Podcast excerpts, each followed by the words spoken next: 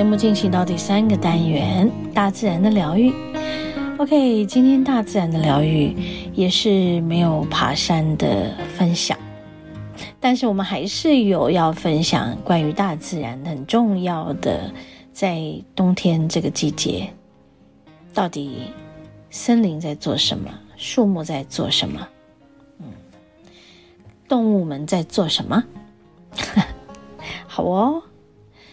本来是在上一周嘛，啊，我开始闭关了啊，就是要写点东西嘛，所以刚开始那几天真的很痛苦啊，然后这个是睡也睡不好啊，然后因为也没有什么活动啊，本来真的很想去爬山的哈，但是哎，我的登山伙伴丽华非常好心的贴心的说。哎，这一周你要不要就在家好好的闭关？我们就不去爬山了。啊、其实我有点心动，想要去爬山，但是真的在那前一天的晚上，除了做我们的节目的上一周的那一集三百二十九集，做的非常非常的晚，还有就是除了那个时间，我也在逼我自己写出一点东西来。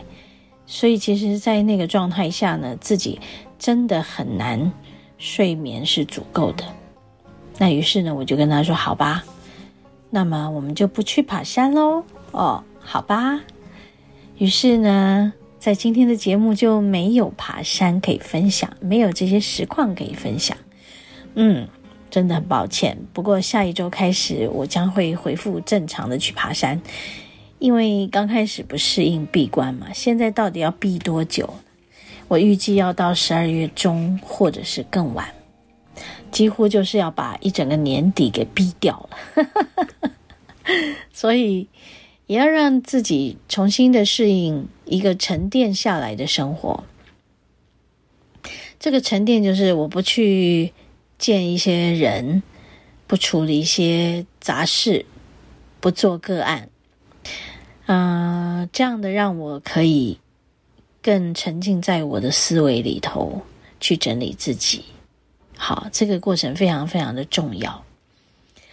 我也帮我自己，好像在做一个像冬眠一样的沉淀，酝酿一些什么。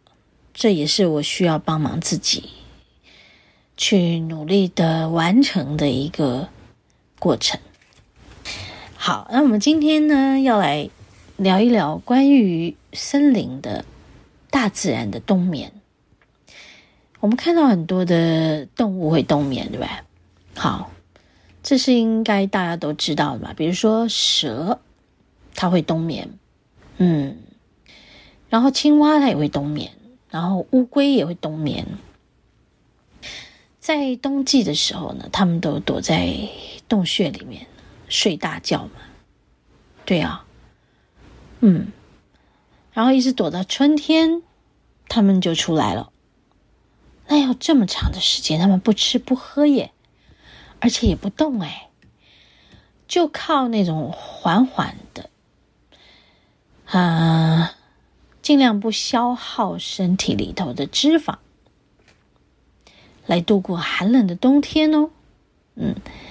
像什么熊也在睡觉吧，稍微有一点声响，它会醒来，肚子饿也会出来出来吃东西啊。有人说这个熊的冬眠叫假冬眠，叫半冬眠，它不是真的冬眠。像蛇那样，像青蛙、像乌龟，它们就真的是蜷缩，整个就蜷缩在那里冬眠。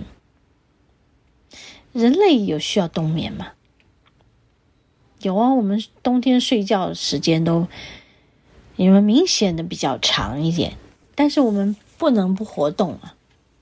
嗯，好，然后像还有有一些大自然里的动物，它们有另外一种方式，是移居到另外一个比较温暖的地方去过冬，这个不叫冬眠。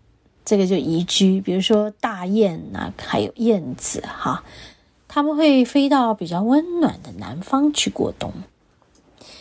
一方面是那里比较温暖，而且可以找得到食物，嗯，对他们的生存是有利的。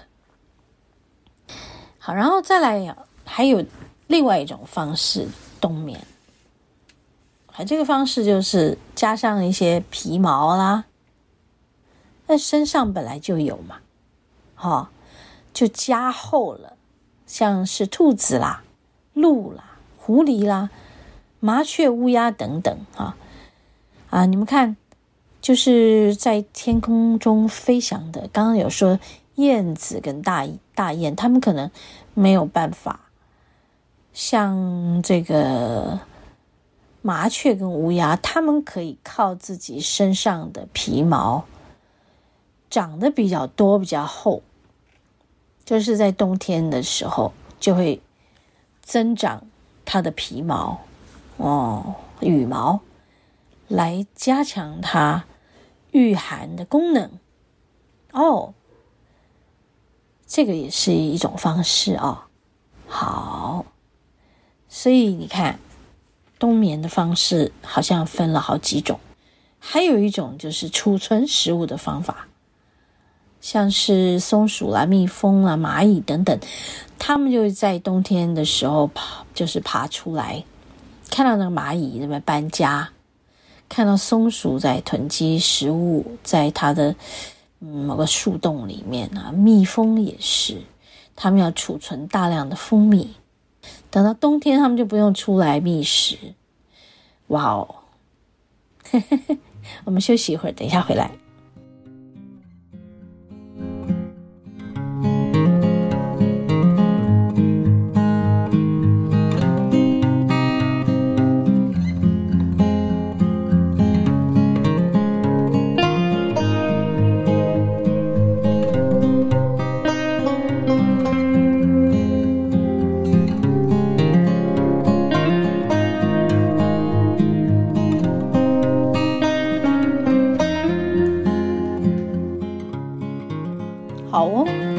继续，我们讲到还有一种方法，就是让那个卵过冬。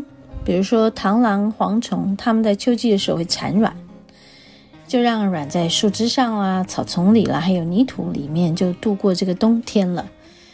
等到这些卵的外形呢，呃，有一种特殊保护带呢，因为它不怕冷嘛。等到春天的时候呢，它的幼虫就会爬出来了，好，就很开心的就跑出去玩了，就等于。一个新的生命到来了，嗯，所以看到这些动物、昆虫们怎么过冬的，想到我们人类也很有趣吧？好，我们人类怎么过？我们人类就是啊、穿一点厚一点的衣服嘛，御寒的衣服嘛。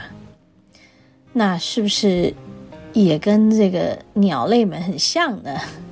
它们就长出比较多的皮毛。比较厚的皮毛啊，诶，有养过宠物的人，你也会不会注意到自己家里的宠物，像狗啊、猫啊的，它们在冬天的时候皮毛也比较厚吧？有没有这样觉得？好像有一点啊，会有这个迹象吧？好，好哦。那植物呢？树木也会冬眠吗？嗯，他们是怎么样熬过寒冬的？像我们还算是一个亚热带的地区，所以真的没有寒冷到那样啊，什么零下几度，然后在冰雪的状态下，这些呃植物怎么活着？那么我们都知道，在冬天的时候，这个树木就会掉光它的叶片，就光秃秃的。那怎么生存呢？嗯，所以说，我们可以看见这些植物，它们经过了这个掉光光叶子，然后在春天，你又发现它的新芽发出来。它们其实也是在休眠哦，哦，就像动物的冬眠是一样的，它就是内部有新陈代谢。让它的能量消耗到最，就是减至最低，所有的生长的状态都缓慢，甚至于你看得出来它是没有再生长的样子，而且你以为它死掉了，它枯死了，其实不是的。嗯，当我们用我们的手双手去触摸它的枝干的时候，哎，我们可以感觉到它是枯死了，还是它是仍然活着的，那是很不一样的哦。OK，所以树木在嗯休眠的时候，你会看到一个迹象，就是它在落叶。嗯。叶片脱落的时候，有一种叫做 ABA 的脱落酸的化学物质，就会在它的顶芽、它的茎顶的端连接叶片那个部分会产生出来。顶芽就是叶片脱落的那个地方嘛，所以当这个 ABA 的脱落酸在顶芽聚集的时候，就会发出这个叶片即将脱落的一种信号。然后，ABA 是一种化学物质哦，它会阻止这个细胞分裂，使得树木暂停生长。然后，大多是发生在呃落叶树木和针叶树木啦。就在它们的休眠期间，树木的新陈代谢会减到最慢、最慢、最慢啊，这是细胞生长受阻的一个部分原因。那有人说到，嗯，我们是可以阻止这个树木的休眠吗？像像有些动物，它会移居到温暖的地方嘛，哈。那如果我们把树木移到室内呢？那当然了，如果是自己家里头养的盆栽，是可以这么做的吧？保持稳定的温度和光照嘛，有可能就迫使它不进入休眠。这样做对吗？嗯，通常是不自然的。啊，那树木要经历休眠的周期是非常需要的一种自然现象。如果不允许它休眠几个月，它的寿命就会急剧下降了。啊，所以未必是呃用人的思维可以可以帮助它持续的这个生长下去。这一点。我也是今天看到这篇报道，我才觉得哦，哇哦，原来我们看到大自然里面的自然现象，嗯，每种植物都有它过冬的方式。然而，在我们的呃家里的院子，在饲养的，像公园里的啊，家里的院子里的，哦，都不太一样了。嗯，当有人为的干预进入它们的生长，那么这个干预或许会造成日后我们不自觉的正在就是扼杀一棵树木，使得它的寿命减少。好，在这里也是提醒大家，当然顺其自然是最好的。对，让它自然而然的生长，它自然而然就能够去适应每一个不同的春夏秋冬。你们知道吗？每一年的春夏秋冬都不会是同一个春夏秋冬啊。人类也是这样，顺其自然的生长是最好的。OK，很开心今天和大家分享这一段，希望从下个礼拜开始，我们又会有实况的这个。大自然的探索和大家分享了，我们休息一会儿，进入今天的第四个单元。